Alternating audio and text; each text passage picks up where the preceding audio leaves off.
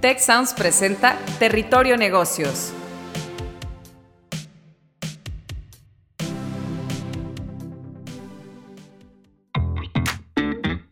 Ahora entramos a Territorio Negocios. Un espacio de diálogo y reflexión sobre las nuevas tendencias y transformaciones de los negocios en México, América Latina y el mundo. Yo soy Alicia Galindo. Yo soy Jaime Martínez y te damos la bienvenida al podcast de EGADE Business School y la Escuela de Negocios del Tecnológico de Monterrey. Bienvenidos a Territorio Negocios, en esta ocasión con un tema muy importante que es más mujeres en la toma de decisiones. Para esta conversación tenemos como invitada de lujo a Fernanda Guarro, directora general de 3M México. Fernanda, muy bienvenida. Gracias, Jaime. Eh, encantada de estar en esta audiencia y contigo, eh, pues poder compartir algunas de las experiencias de 3M y eh, mías en particular. Gracias. Fantástico, nos interesará mucho en ambos frentes de la organización que representas y de tu destacado liderazgo como mujer directiva. Y tenemos también para esta conversación a la doctora Lourdes Ocampo, profesora de cátedra de EGADE Business School en su sede Guadalajara y líder académica del programa ejecutivo Women Leading Organizations. Eh, bienvenida, Lourdes. Gracias, muy contenta de estar aquí con ustedes. Maravilloso, pues como un poco de antesala y contexto para la discusión de este capítulo de Territorio y Negocios, compartir con la audiencia que en México las mujeres ocupan solamente el 13.9, es decir, ni siquiera el 14% de los puestos directivos en las empresas. Y según una reciente investigación de la consultora McKinsey, se necesitaría casi un siglo para lograr la paridad de género en este país. Sin duda, las mujeres enfrentan desafíos mayores eh, a los hombres para alcanzar puestos directivos, y a esto comúnmente nos referimos como techo de cristal, y la existencia de esta barrera limita, por supuesto, no solo la igualdad de oportunidades y la ética en las firmas, sino también la posibilidad misma de las empresas de contar con el mejor talento y en esa medida ser verdaderamente competitivas. ¿Cómo están abordando las empresas este tema de inclusión de la mujer en la actualidad? Entonces, este es el contexto. Vamos comenzando con una primera pregunta que me encantaría tener tu punto de vista, Fernanda, y es que cada vez vemos a más mujeres llegando a la cima de las organizaciones. Tú eres un magnífico ejemplo, pero por supuesto, el mundo de los negocios sigue siendo marcadamente masculino. ¿Cómo enfrentan las mujeres este entorno que tan a menudo incluso es hostil? ¿Y qué estrategias consideras que pueden utilizar las mujeres que nos escuchan para prosperar en una cultura laboral como la de México y la de otros países latinoamericanos en la actualidad? Jaime, eh, pues es una gran pregunta y creo que eh, podemos profundizar por varios lados. A mí me, me gustaría iniciar tomando como referencia un estudio que hizo KPMG, que la verdad eh, me gusta mucho por los temas a los cuales se refiere. Es el estudio de las mujeres de la alta dirección en México, liderazgo femenino en la nueva realidad. Y como te decía, es un estudio muy completo en donde muestra cómo las mujeres hemos adoptado un papel cada vez más relevante en la economía global, colocándonos al frente de corporaciones en todo el mundo y por supuesto México no es la excepción, con metas y objetivos muy claros. Y dentro de esto podríamos destacar el, el mantener muy altos estándares en eh, los servicios, la calidad, la producción de los productos que estamos entregando a los mercados cada vez más exigentes y tratando de entender también el futuro de los negocios. No que esto si bien no es algo particular de la mujer, por supuesto los líderes masculinos eh, se enfrentan al mismo reto, pero acá lo interesante es cómo las mujeres, las mujeres hemos ido logrando eh, generar nuestra propia visión y aportarla a las compañías y que esto genera un tema de diversidad y equidad, por supuesto. ¿No? Em, de los temas importantes que también refiere este estudio son estas habilidades que se deben adquirir como respuesta ante estos entornos cambiantes que demandan una actualización de todo tipo, ¿no? Em, lo que se esperaba de un líder hoy eh, perdón, lo que se esperaba de un líder en el pasado nada tiene que ver con las expectativas de un líder actualmente y el liderazgo también futuro. Por lo tanto, temas críticos como upskilling y reskilling se vuelven el centro de la conversación porque tenemos que mantenernos vigentes, tanto dentro de las organizaciones, pero también eh, pues como estos, como estos profesionales que servimos a las comunidades en las cuales operamos. Y ahí te podría decir que, eh, y, empezando ya a aportar un poco en temas bien prácticos, es de lo primero que yo siempre recomiendo a las mujeres que están desarrollando su camino dentro de alguna organización y se, quieren ver y se visualizan como eh, futuras líderes o que tal vez ya lo están, que ya están ahí, ¿no? Y es entender cuáles son estos gaps dentro de nuestras habilidades y nuestras capacidades que rápida, rápidamente debemos cerrar para asegurar que estamos siendo lo más competitivas posibles. Un tema importantísimo que me gusta siempre reforzar es las posiciones no son para un hombre o no son para una mujer son para la persona que tenga las mejores habilidades y capacidades para entregar los resultados tanto en la forma cuantitativa, pero sobre todo en la forma cualitativa que se esperan. Y hago énfasis en eso, ya que es de las grandes diferencias de los líderes en el pasado contra los líderes actuales. El qué es importantísimo, pero el cómo es muchísimo más y es eh, eh, tiene una fuerza más, más potente, ¿no? Y dentro de este mismo estudio también habla de diferentes motivaciones de las directivas, especialmente en México, para lograr tener esta resiliencia y esta innovación para redefinir modelos de negocio en nuestras empresas. Eh, me encanta lo que señalas Fernanda, porque eh, conecta con esa capacidad que buscamos cada vez más en los profesionistas de hacerse un autodiagnóstico de habilidades, de áreas de oportunidad, pues para no esperarse a que tu líder o la misma empresa te diga, oye, te toca aprender de esto o te toca estudiar este curso, sino uno mismo adelantarse y estar invirtiendo en su desarrollo, esa especie de autodiagnóstico o capacidad de meta aprendizaje que sabemos que, es cada vez más, más importante. Y, también como mencionas que las posiciones no son para un hombre o para una mujer, sino son para la persona con las mejores habilidades. Y, hablando de, habilidades, me encantaría escuchar de ti, Lourdes, eh, que tienes esta visión también de las habilidades que queremos darle a los directivos y las directivas, ¿no? Eh, tan es así que también pues, eres líder académica de este programa ejecutivo sensacional que se llama Women Leading Organizations que tenemos en el TEC. Em, ¿Qué sumarías a estas otras habilidades que nos menciona Fernanda, ideales para las mujeres que nos escuchan en la audiencia? Muchas gracias. Pues Fernanda, la verdad es que me, enganché muchísimo con, con, las recomendaciones que haces para las mujeres que nos estén escuchando, para los hombres que nos estén escuchando, en relación a que siempre tenemos que estar en esta línea de seguir aprendiendo, de desarrollando eh, capacidades para garantizar la calidad de, de los servicios del trabajo que vamos a entregar.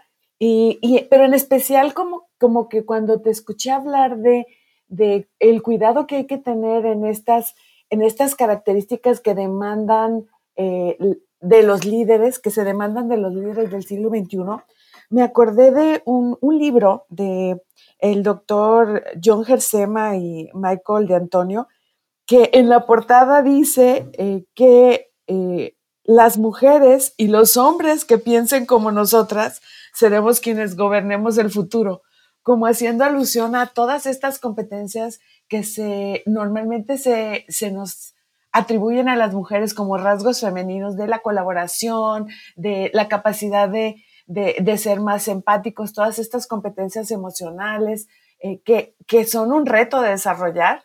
Eh, también la, la, capacidad de resiliencia, mencionabas tú, y creo que adicional a toda esta, esta capacitación en habilidades técnicas que son súper importantes, que tengamos estos saltos para considerar cómo nos estamos sintiendo en relación a, a, nuestra energía, en relación a la capacidad para vincularnos con otros, para influir en los demás con, con, mucha efectividad.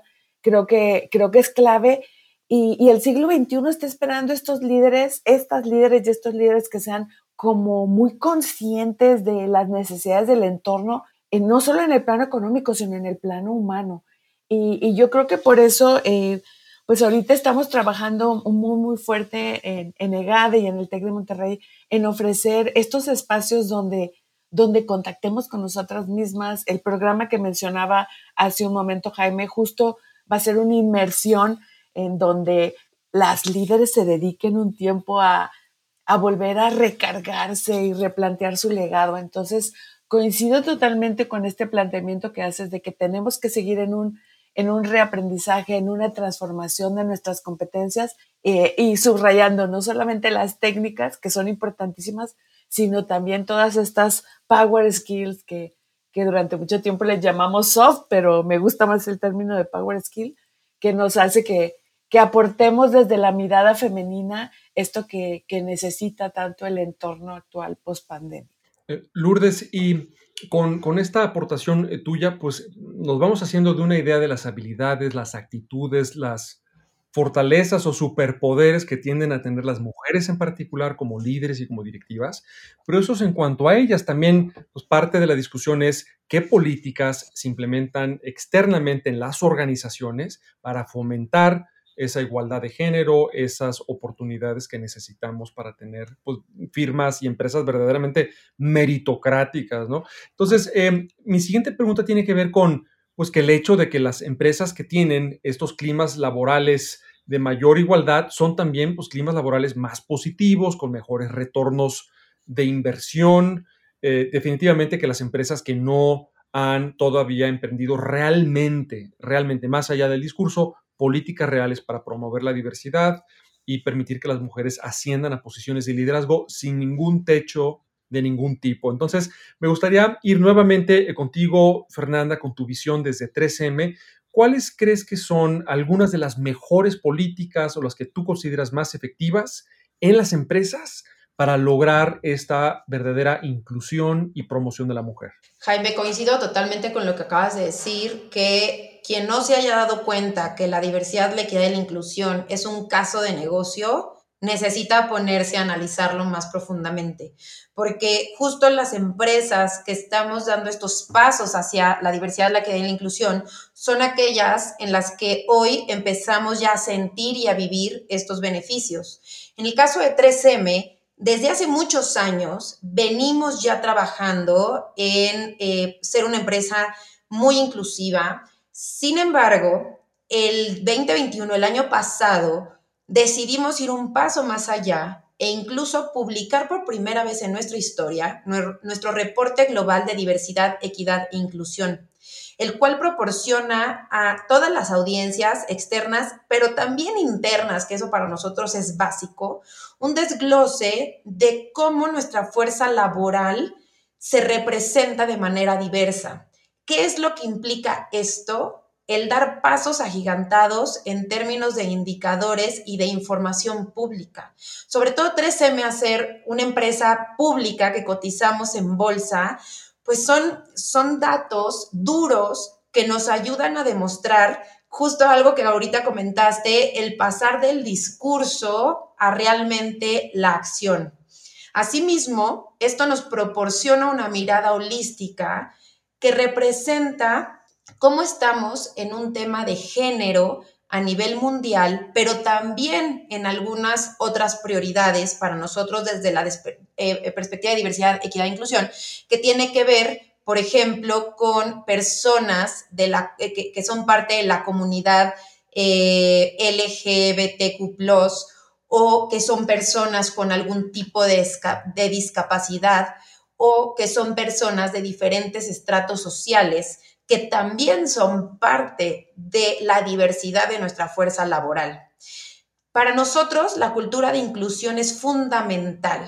Todas y todos las y los colaboradores en 3M tenemos un papel para contribuir a que este entorno de trabajo sea acogedor, respetuoso y que saque lo mejor de cada persona, ¿no? Y, esos son estos lugares en los cuales la gente busca trabajar porque puedes ser realmente tú dentro y fuera de la compañía, sin tener que estarte poniendo máscaras o disfraces, ¿no? Eh, de ciertos días a ciertas horas y después eh, eh, llegas a casa y eres una persona totalmente distinta. Entonces, nuestra cultura de inclusión es un punto muy fuerte que impulsa el éxito y el crecimiento. Cultivamos una comunidad conectada, buscamos y celebramos la diversidad damos la bienvenida a todo el mundo tal como es.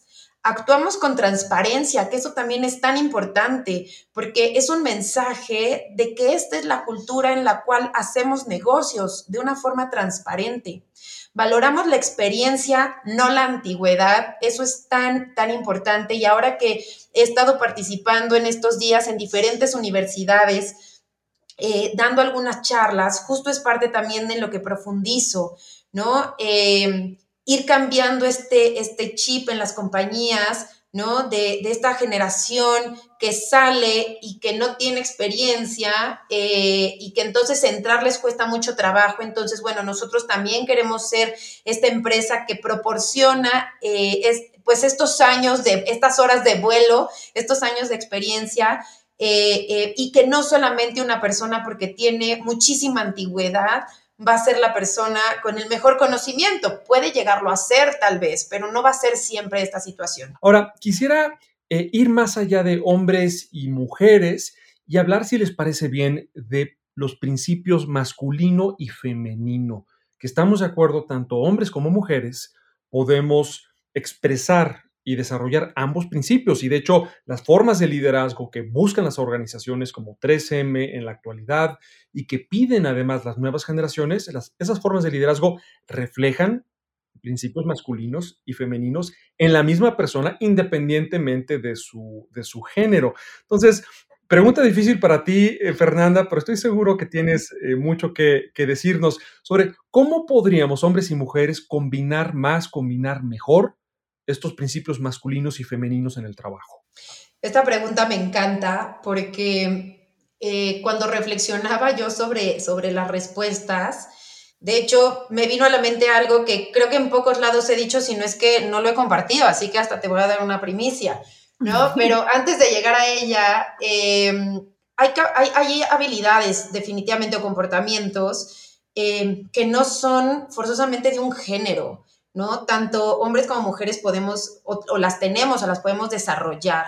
¿Y qué son estas habilidades que hoy están generando diferencia? Hace rato ya las mencionábamos de alguna forma, pero estamos hablando de resiliencia. Creo que esa es una palabra que de, de un tiempo para acá ha tomado una fuerza importantísima y es porque el mismo entorno nos ha enseñado que el ser humano es resiliente, ¿no? Venimos saliendo, todavía no estamos fuera 100%, pero de una pandemia que qué mejor ejemplo para, para mostrar esta capacidad del ser humano de, de, salir adelante y, y como lo, lo, define la resiliencia desde la parte física, contraernos al máximo posible para volvernos a expander, ¿no? Con toda la capacidad de lo que estamos hechos y de lo que estamos construidos, ¿no? Entonces eso nada tiene que ver con un tema de género.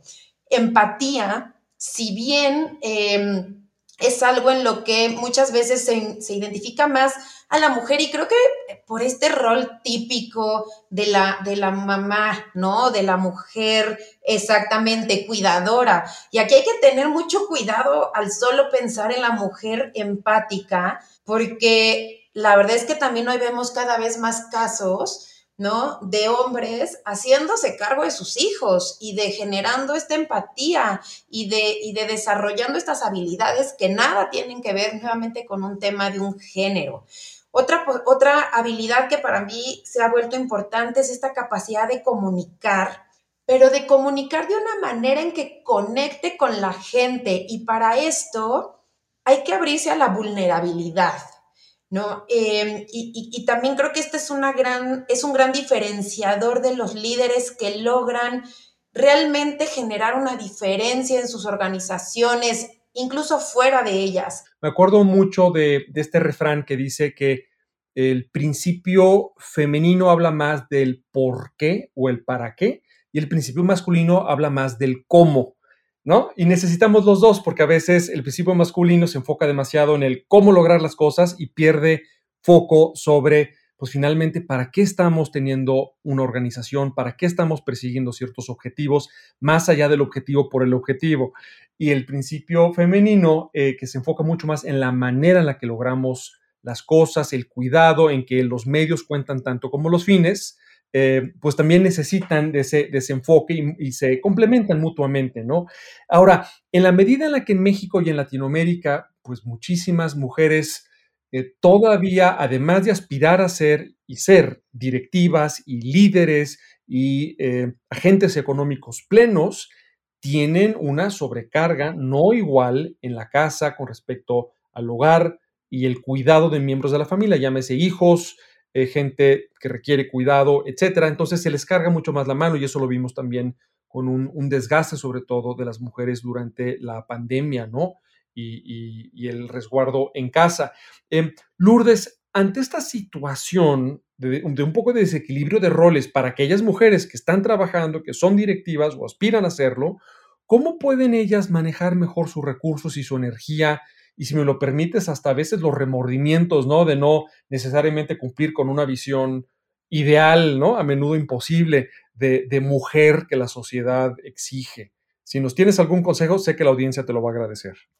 Claro que sí. Ahorita que dijiste que ibas a hacer alusión a un, a un, a un refrán, un mensaje, me vino a la mente, eh, perdone por lo coloquial, pero el de ni tanto que queme al santo, ni tanto que no lo alumbre. Y, yo creo que aplica tanto para este balance que, mencionaba Fernanda de, hacer uso de estos rasgos que no son ni de hombre ni de mujer, sino que son de la, de la especie humana, que son de los seres humanos.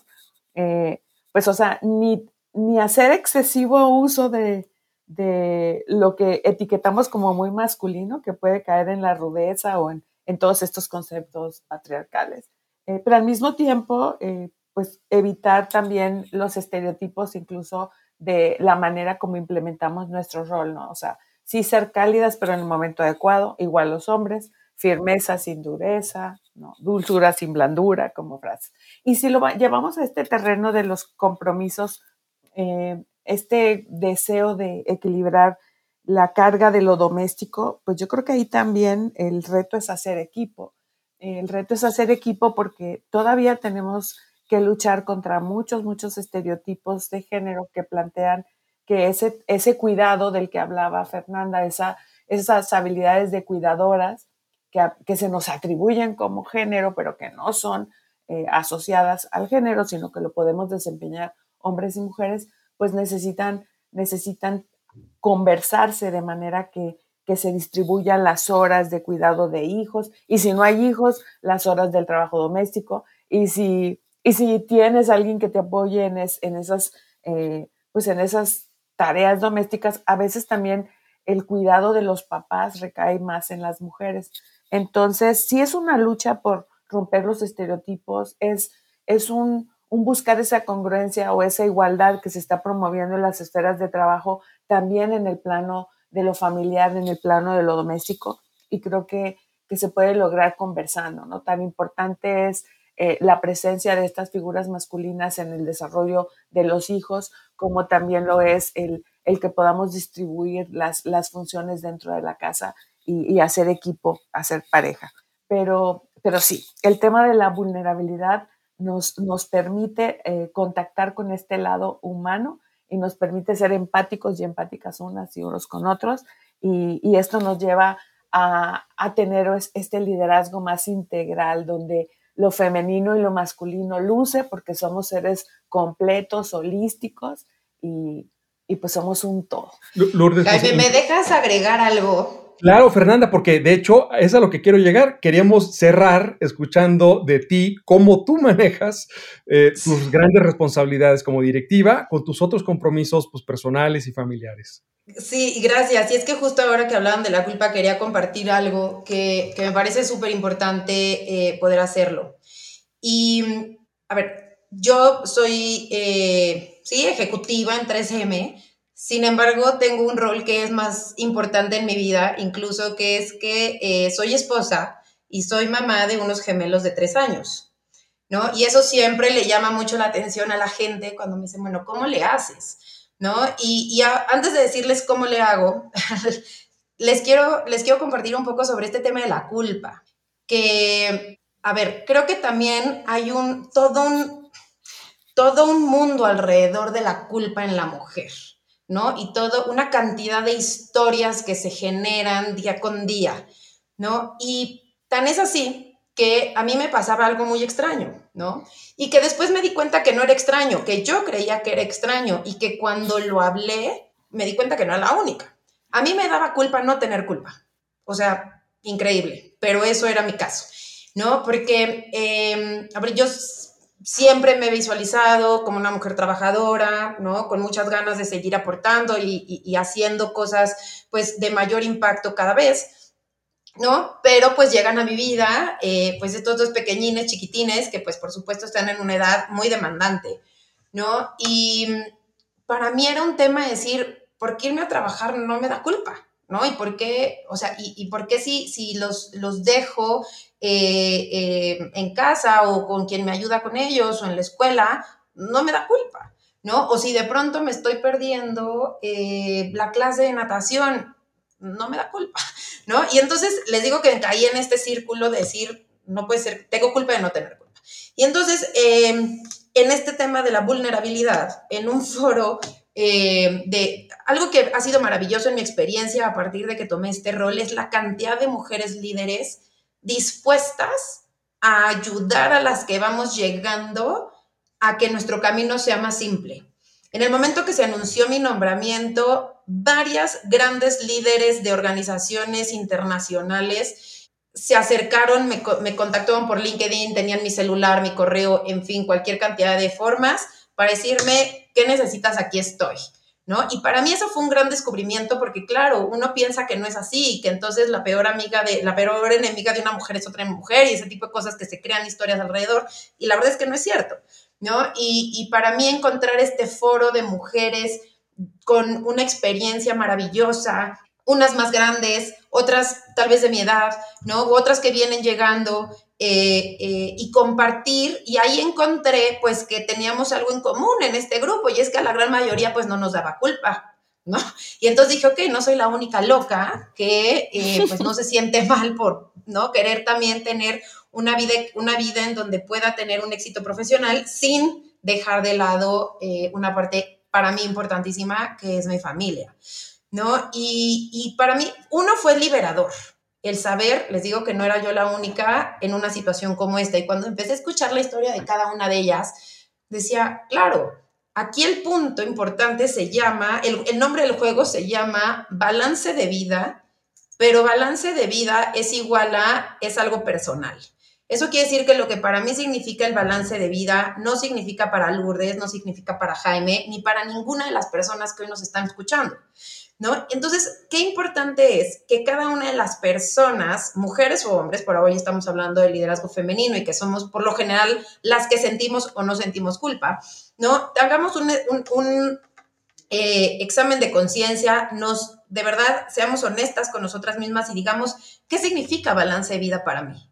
¿No? Y en mi caso, el balance de vida significa el poder ser empresaria y estar al frente de una organización como es 3M, pero también en aquellos momentos que para mí son fundamentales, priorizar a mi familia. Y les doy algunos ejemplos.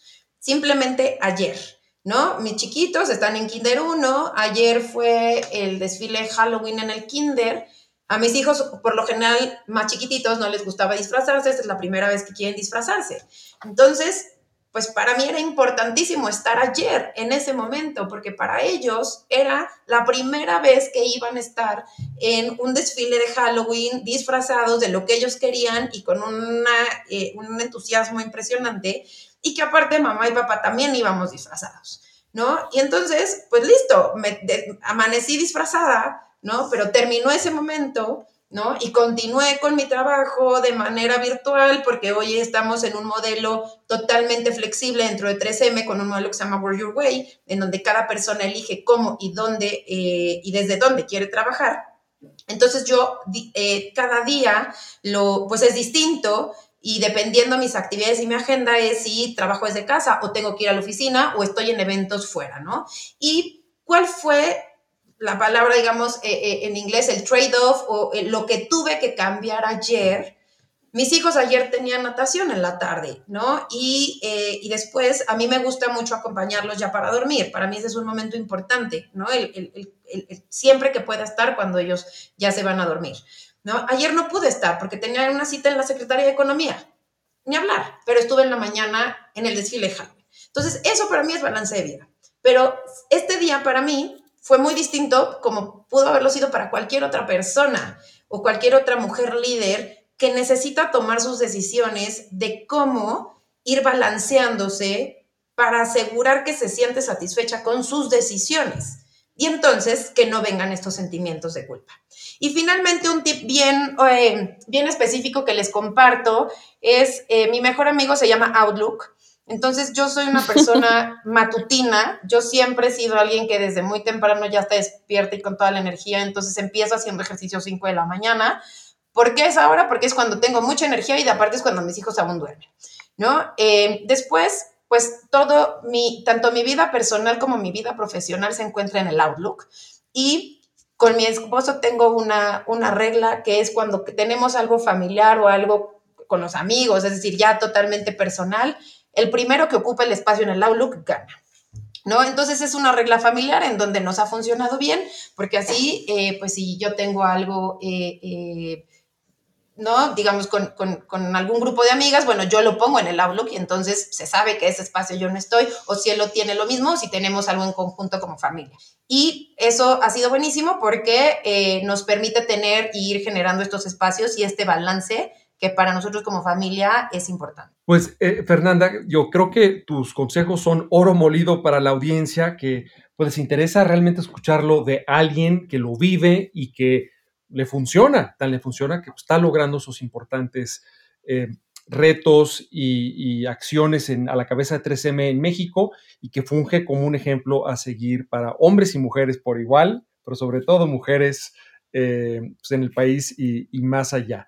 Esto fue un episodio más de Territorio Negocios. Tuvimos como invitadas de lujo a Fernanda Guarro, directora general de 3M México. Fernanda, muchísimas gracias por acompañarnos. Muchas gracias, Jaime, por permitirme ser parte de tu espacio y un gusto haber compartido con la maestra Lourdes y nuestra Lourdes Ocampo, profesora de EGADE Business School, sede Guadalajara y líder académica del programa ejecutivo Women Leading Organizations. Lourdes, como siempre, muchísimas gracias. Un placer, un gusto estar aquí con ustedes. Gracias, Fernanda. Gracias, Jaime. Y yo fui su anfitrión, Jaime Martínez, decano regional de la Escuela de Negocios para la Ciudad de México del Tecnológico de Monterrey.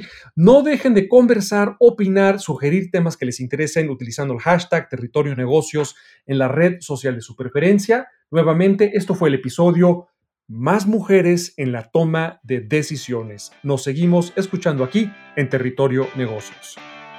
Si quieres conocer más sobre los sucesos de la actualidad política, te invitamos a escuchar Con su permiso. Estamos ante la batalla de política económica más importante de este sexenio. El podcast en el que nuestros expertos hablan sobre los temas más actuales de la agenda pública en México y en el mundo. Escúchalo en Spotify, Apple Podcast y Google Podcast. Productor ejecutivo de Tech Sounds, Lisbeth Siller Tanguma. Productores de Territorio Negocios, Carla Díaz, José Ángel de la Paz, Santiago Velázquez y Agustín Madrigal. Analíticos y alianzas, Lilia del Carmen Martínez. Difusión y diseño, Erika Treviño, Victoria Segura y Lisette Rodarte. Postproducción, Max Pérez y Marcelo Segura. Los invitamos a escuchar el siguiente episodio de Territorio Negocios y el resto de los programas de Tech Sounds en Spotify, Apple Podcast, Google Podcast y en tech.mx diagonal tech-medio sounds.